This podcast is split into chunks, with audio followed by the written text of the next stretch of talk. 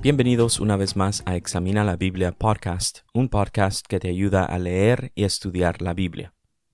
El texto de este episodio se encuentra en la carta del apóstol Pablo a los Filipenses, capítulo 2 y versículo 12. Voy a leer de la versión Nueva Biblia de las Américas y dice así, Filipenses capítulo 2, versículo 12. Así que, amados míos, tal como siempre han obedecido, no solo en mi presencia, sino ahora mucho más en mi ausencia, ocúpense en su salvación con temor y temblor. Quizás algún día te sucedió o has notado que cuando papá o mamá tienen que salir de la casa para ir a la tienda o hacer otro mandado, le dicen a sus hijos, hijos, tengo que salir, así que se portan bien y obedezcan. Pues algo así está sucediendo en este texto, y esto es lo que voy a examinar. Lo primero que noto es de que este versículo 12 es otro versículo popular de la Biblia que se encuentra en Filipenses. Ya hemos visto otros versículos populares de la Biblia en Filipenses, por ejemplo, Filipenses capítulo 1 versículo 6, donde Pablo escribe Estoy convencido precisamente de esto, que el que comenzó en ustedes la buena obra, la perfeccionará hasta el día de Cristo Jesús. Luego también en el capítulo 1, versículo 21, Pablo escribe, Pues para mí el vivir es Cristo y el morir es ganancia. Y también en los últimos dos episodios hemos visto lo que se considera como el himno de Cristo, que se encuentra en el capítulo 2, versículos 5 al 11. Y el himno de Cristo es donde Pablo escribe sobre la humillación y exaltación de Cristo. Así que todos estos versículos que hemos visto ya en la carta de Filipenses se conocen como versículos populares de toda la Biblia, ya que estos versículos frecuentemente son citados.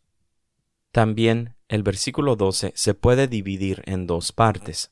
La primera parte sería Así que, amados míos, tal como siempre han obedecido, no solo en mi presencia, sino ahora mucho más en mi ausencia, esta es la primera parte y la segunda parte sería ocúpense en su salvación con temor y temblor. Y lo que hace popular este versículo 12 no es en sí la primera parte, sino la segunda parte, en donde dice ocúpense en su salvación con temor y temblor. En este episodio solo voy a examinar la primera parte del versículo y la segunda parte la estaré examinando en el próximo episodio, ya que se entenderá mejor junto con el versículo 13. Bueno, podemos notar cómo Pablo, en el principio del capítulo 2, le escribe a los filipenses sobre la humildad. Explícitamente les dice a los filipenses en el versículo 3 que sean humildes, y en el versículo 8 escribe que Cristo se humilló él mismo. En el capítulo 2 entonces Pablo les hace un llamado a los filipenses hacia la humildad, les provee un mejor y perfecto ejemplo de la humildad, y les escribe sobre el camino de la humildad y cómo el camino de la humildad lleva a la exaltación. Y ahora, empezando en el versículo 12, Pablo les empieza a escribir sobre cómo es que ellos deberían de caminar en humildad y el fundamento del versículo 12 está en el versículo 8, que lo acabo de mencionar, pero voy a leer el versículo completo ahora. Y dice, hallándose en forma de hombre, esto es Cristo Jesús, ¿verdad? Se humilló él mismo, haciéndose obediente hasta la muerte y muerte de cruz. Pablo está diciendo que una manera de demostrar que una persona está caminando en humildad es que es obediente. Una persona que es humilde es una persona que es obediente. En el versículo 12 Pablo les dice a los filipenses que ellos habían estado obedeciendo y ahora que Pablo estaba ausente, era aún más importante la obediencia de ellos. ¿Por qué quería Pablo que obedecieran? ¿Era nada más el capricho de Pablo como que se lo inventó? ¿Era porque quería seguir siendo el líder de los filipenses? ¿Quería seguir ejerciendo autoridad sobre ellos? ¿O sería que hasta quería controlarlos, manipularlos, aún desde la cárcel? Porque recordaremos que Pablo estaba en la cárcel cuando le escribe a los filipenses. Y pues claro que no. Al contrario, Pablo quería que los filipenses obedecieran para el bien de ellos. Pablo se encontraba preso por estar predicando el Evangelio de Cristo. Por lo tanto, estaba ausente en la vida de los filipenses. Al igual que cuando papá y mamá salen de la casa y tienen que dejar a los hijos ya sea solos o con alguien más, y les dicen a los hijos obedezcan, pórtense bien. ¿Por qué hacen esto papá y mamá? Lo hacen para el bien de los hijos, porque no quieren que les pase nada malo, porque papá y mamá no quieren que sus hijos se lastimen mientras que ellos no están en casa. De igual manera entonces Pablo les pide a los filipenses que continuaran caminando en humildad al ser obedientes. Y la pregunta acá entonces tiene que surgir, ¿obedientes a quién? ¿A todos? Y la respuesta se encuentra otra vez en el versículo 8, donde dice, y hallándose en forma de hombre, se humilló él mismo, haciéndose obediente hasta la muerte. ¿A quién le estaba siendo obediente Cristo Jesús? Le estaba siendo obediente a Dios Padre. La carta a los Hebreos en el capítulo 5 y versículos 7 al 9 dice, Cristo en los días de su carne, habiendo ofrecido oraciones y súplicas con gran clamor y lágrimas al que lo podía librar de la muerte, fue oído a causa de su temor reverente. Aunque era hijo, aprendió obediencia por lo que padeció.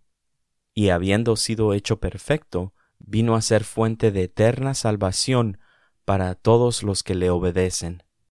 Jesús entonces nos dejó el mejor y perfecto ejemplo de lo que es la humildad y la obediencia. Y es Jesús quien nos muestra que Dios es la autoridad suprema. Si Dios es Dios, Él merece nuestra obediencia. En los últimos episodios he estado dando el ejemplo y contraste entre el rey Saúl y el rey David, y cómo el rey Saúl ejemplifica la soberbia, la falta de humildad y la desobediencia. Por el otro lado, David ejemplifica la humildad y la obediencia. Y llega un momento en la vida de Saúl, antes de que pereciera en un conflicto militar, llega el profeta Samuel y le dice lo siguiente, en el libro de Primera de Samuel, capítulo 15, versículo 22, dice, y Samuel dijo, aquí le dice a Saúl, ¿Se complace el Señor tanto en holocaustos y sacrificios como en la obediencia a la voz del Señor? Entiende el obedecer es mejor que un sacrificio y el prestar atención que la grasa de los carneros. La obediencia era lo que Dios estaba buscando del rey Saúl. Dios, aunque demandaba sacrificios en el Antiguo Testamento, lo que quería era la obediencia de su pueblo. Y nosotros podemos saber de qué manera es que nosotros tenemos que ser obedientes a Dios por medio de su palabra. Y su palabra la encontramos en los 66 libros de la Biblia. Y es en la Biblia donde podemos encontrar y saber el plan, el diseño y la voluntad de Dios para el ser humano. En otra carta de Pablo, en su carta a Tito, en el capítulo 3 y versículo 1 dice, Recuérdales que estén sujetos a los gobernantes, a las autoridades, que sean obedientes, que estén preparados para toda buena obra. Y aquí la pregunta que tiene que surgir es cuáles son estas autoridades de las que habla Pablo. Y en la Biblia encontramos cuatro diferentes autoridades. Y estas son, número uno, la autoridad en el hogar. Número dos, la autoridad en el gobierno. Número tres, la autoridad en el campo laboral. Y número cuatro, la autoridad en la iglesia. Entonces vemos que Dios es la autoridad suprema y es Dios quien también establece autoridades aquí en la tierra. ¿Con qué propósito? Dios establece autoridades aquí en la tierra para nuestro bien. Voy a hablar ahora brevemente acerca de cada una de estas autoridades. Número uno, vemos que está la autoridad en el hogar. Y la autoridad en el hogar es papá y mamá. En la carta a los Efesios, también de Pablo, en el capítulo 6, versículo 1 al 4, dice, Hijos, obedezcan a sus padres en el Señor, porque esto es justo. Honra a tu padre y a tu madre, que es el primer mandamiento con promesa, para que te vaya bien y para que tengas larga vida sobre la tierra. Y ustedes, padres, no provoquen a ira a sus hijos, sino críenlos en la disciplina e instrucción del Señor. Es claro entonces que la autoridad en el hogar es papá y mamá. No son los hijos, no son los hijos más grandes, no es el tío o la tía, tampoco es el abuelito o la abuelita, tampoco son los vecinos o los maestros de la escuela.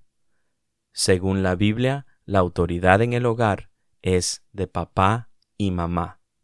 Esta autoridad en el hogar es una autoridad establecida por Dios. Entonces es una gran responsabilidad. En el versículo 4 de Efesios capítulo 6 dice, y ustedes padres no provoquen a ira a sus hijos, sino críenlos en la disciplina e instrucción del Señor. Esto significa que es una gran labor el de criar hijos. Y cada etapa de las edades de los hijos trae consigo sus bendiciones, pero así también sus desafíos. Entonces, notamos dos cosas en esto. Lo primero es de que los hijos tienen que obedecer a papá y mamá, ya que ellos son la autoridad en el hogar. Pero también papá y mamá tienen que criar a los hijos en la disciplina e instrucción del Señor. Sigamos adelante. Número dos, la autoridad en el gobierno. Romanos capítulo 13, versículo 1 dice, Sométase toda persona a las autoridades que gobiernan, porque no hay autoridad sino de Dios y las que existen por Dios son constituidas. Hoy en día, aquí en los Estados Unidos, está dividido el país en los dos partidos políticos. Y me recuerdo que la que entonces era la candidata a la vicepresidencia de este país hizo el comentario de que si la administración de ese entonces sacaban una vacuna contra el COVID-19, que ella no se la pondría. Y, entre otras cosas, era porque la administración en ese entonces, el presidente en ese entonces, era del otro partido político. Entonces la posición de los mismos gobernantes era, si los del otro partido político sacan una vacuna, no nos las vamos a poner. Pero si la vacuna sale cuando nuestro partido político esté gobernando, entonces sí no la vamos a poner. Esto es completamente contrario a lo que Dios nos dice en su palabra. Sométase toda persona a las autoridades que gobiernan, dice. Entonces, realmente en nuestra sociedad no tenemos buenos ejemplos de qué significa obedecer a los gobernantes. Mas, sin embargo, Dios nos llama a los que creemos en Él, a que nos sometamos a las autoridades que gobiernan. No siempre es fácil, y más adelante vamos a ver cuando no hay que obedecer. Pero la regla es de que sí hay que obedecer. ¿Hay excepciones? Claro que sí, pero la regla es que obedezcamos. Lo mismo es con la autoridad en el hogar, lo mismo es con todas las autoridades.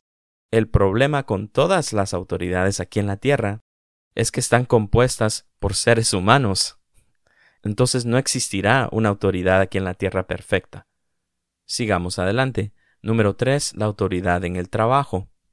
Y también vemos en Efesios capítulo 6, ahora en el versículo 5 al 9, dice, siervos, obedezcan a sus amos en la tierra con temor y temblor, con la sinceridad de su corazón, como a Cristo, no para ser vistos, sino como los que quieren agradar a los hombres, sino como siervos de Cristo, haciendo de corazón la voluntad de Dios. Sirvan de buena voluntad como al Señor y no a los hombres, sabiendo que cualquier cosa buena que cada uno haga, esto recibirá del Señor, sea siervo o sea libre. Y ustedes, amos, hagan lo mismo con sus siervos y dejen las amenazas, sabiendo que el Señor de ellos y de ustedes está en los cielos y que para Él no hay acepción de personas. Hoy en día, la autoridad en el trabajo son los supervisores, los gerentes, los dueños de las compañías, y Dios nos llama a que los obedezcamos a ellos también. Notamos también que le da instrucciones a los gerentes, a los supervisores, porque dice, ustedes amos, hagan lo mismo con sus siervos y dejen las amenazas. Y a mí me alegra mucho ver estas instrucciones en Efesios capítulo 6, tanto para papá y mamá como para los amos, que es el equivalente a los gerentes y supervisores hoy en día, que les habla a ellos también. No solamente es de que los trabajadores obedezcan, no solamente es que los hijos obedezcan, pero también cae una responsabilidad para estas autoridades. Y aquí también no es siempre fácil obedecer las autoridades en el trabajo. Pero esta es la voluntad de Dios para nosotros porque Dios quiere el bien de nosotros. Sigamos adelante. Número 4. La autoridad en la iglesia. Hebreos capítulo 13 versículo 17 dice, Obedezcan a sus pastores y sujétense a ellos, porque ellos velan por sus almas como quienes han de dar cuenta.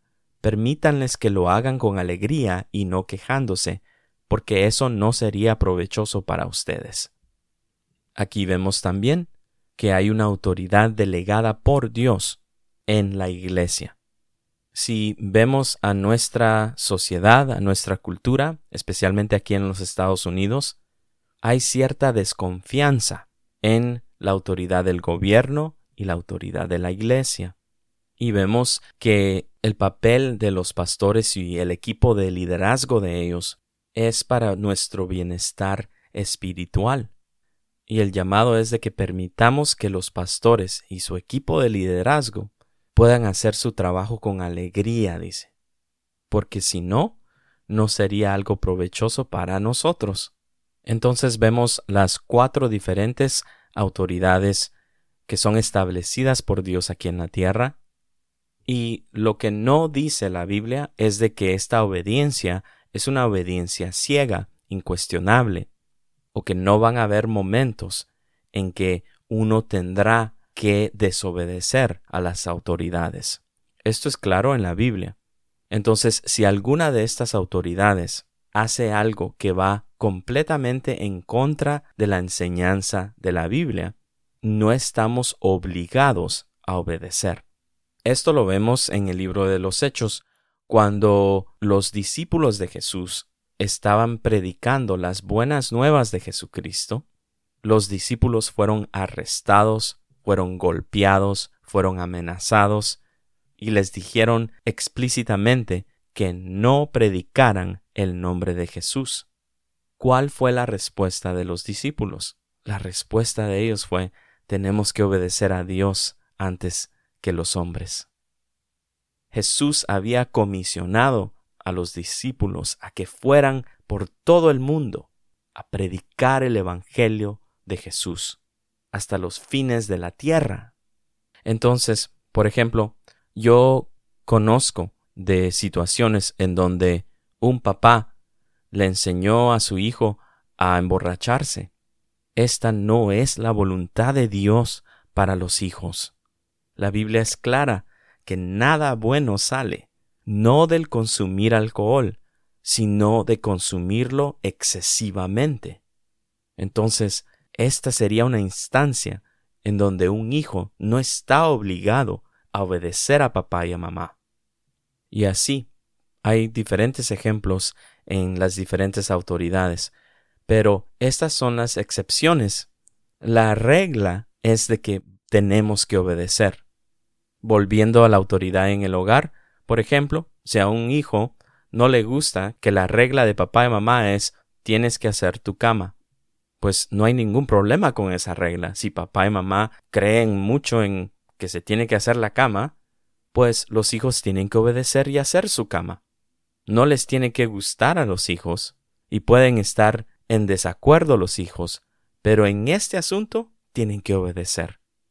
Ahora, continuando con el principio de que estas autoridades delegadas por Dios aquí en la tierra, como son para nuestro bien, voy a poner un último ejemplo, que sería, están los hijos y ya son adolescentes y ya están interesados en el sexo opuesto y están interesados en el amor, en el noviazgo, en las relaciones. Y es una etapa bastante desafiante. Pues para eso está la autoridad en el hogar. Para eso también está la autoridad en la iglesia. Papá y mamá tienen que hacer todo lo posible para guiar a los hijos en esta etapa de adolescencia y de cómo pensar acerca del noviazgo, etc. Pero en esta área también la iglesia tiene mucho que decir, tiene mucho que enseñar y puede guiar tanto a papá y mamá como a los hijos. ¿Para qué? Para el bien de los hijos, para que puedan tomar mejores decisiones acerca del futuro de ellos, porque cuando hablamos acerca del noviazgo, de las relaciones, estamos hablando de decisiones que van a impactar a los hijos, probablemente para toda su vida. Entonces es importante el papel de la autoridad establecida por Dios en el hogar y en la iglesia. También los otros dos, ¿verdad? El gobierno y en el campo laboral. Pero en el ejemplo que acabo de dar, la autoridad en la casa y en la iglesia son bien importantes. Yo creo que es bien claro el deber que nosotros tenemos de obedecer. El problema es de que nos cuesta obedecer. ¿Cómo podemos obedecer? Ya vimos que Jesús es el mejor y perfecto ejemplo de la humildad y la obediencia. ¿Cómo es que nosotros podemos obedecer? La buena noticia es de que Cristo Jesús no solamente es nuestro mejor y perfecto ejemplo, Él también nos ayuda a obedecer. Y esto lo vamos a examinar más de cerca en el siguiente episodio. Una vez más, gracias por escuchar y hasta el próximo episodio.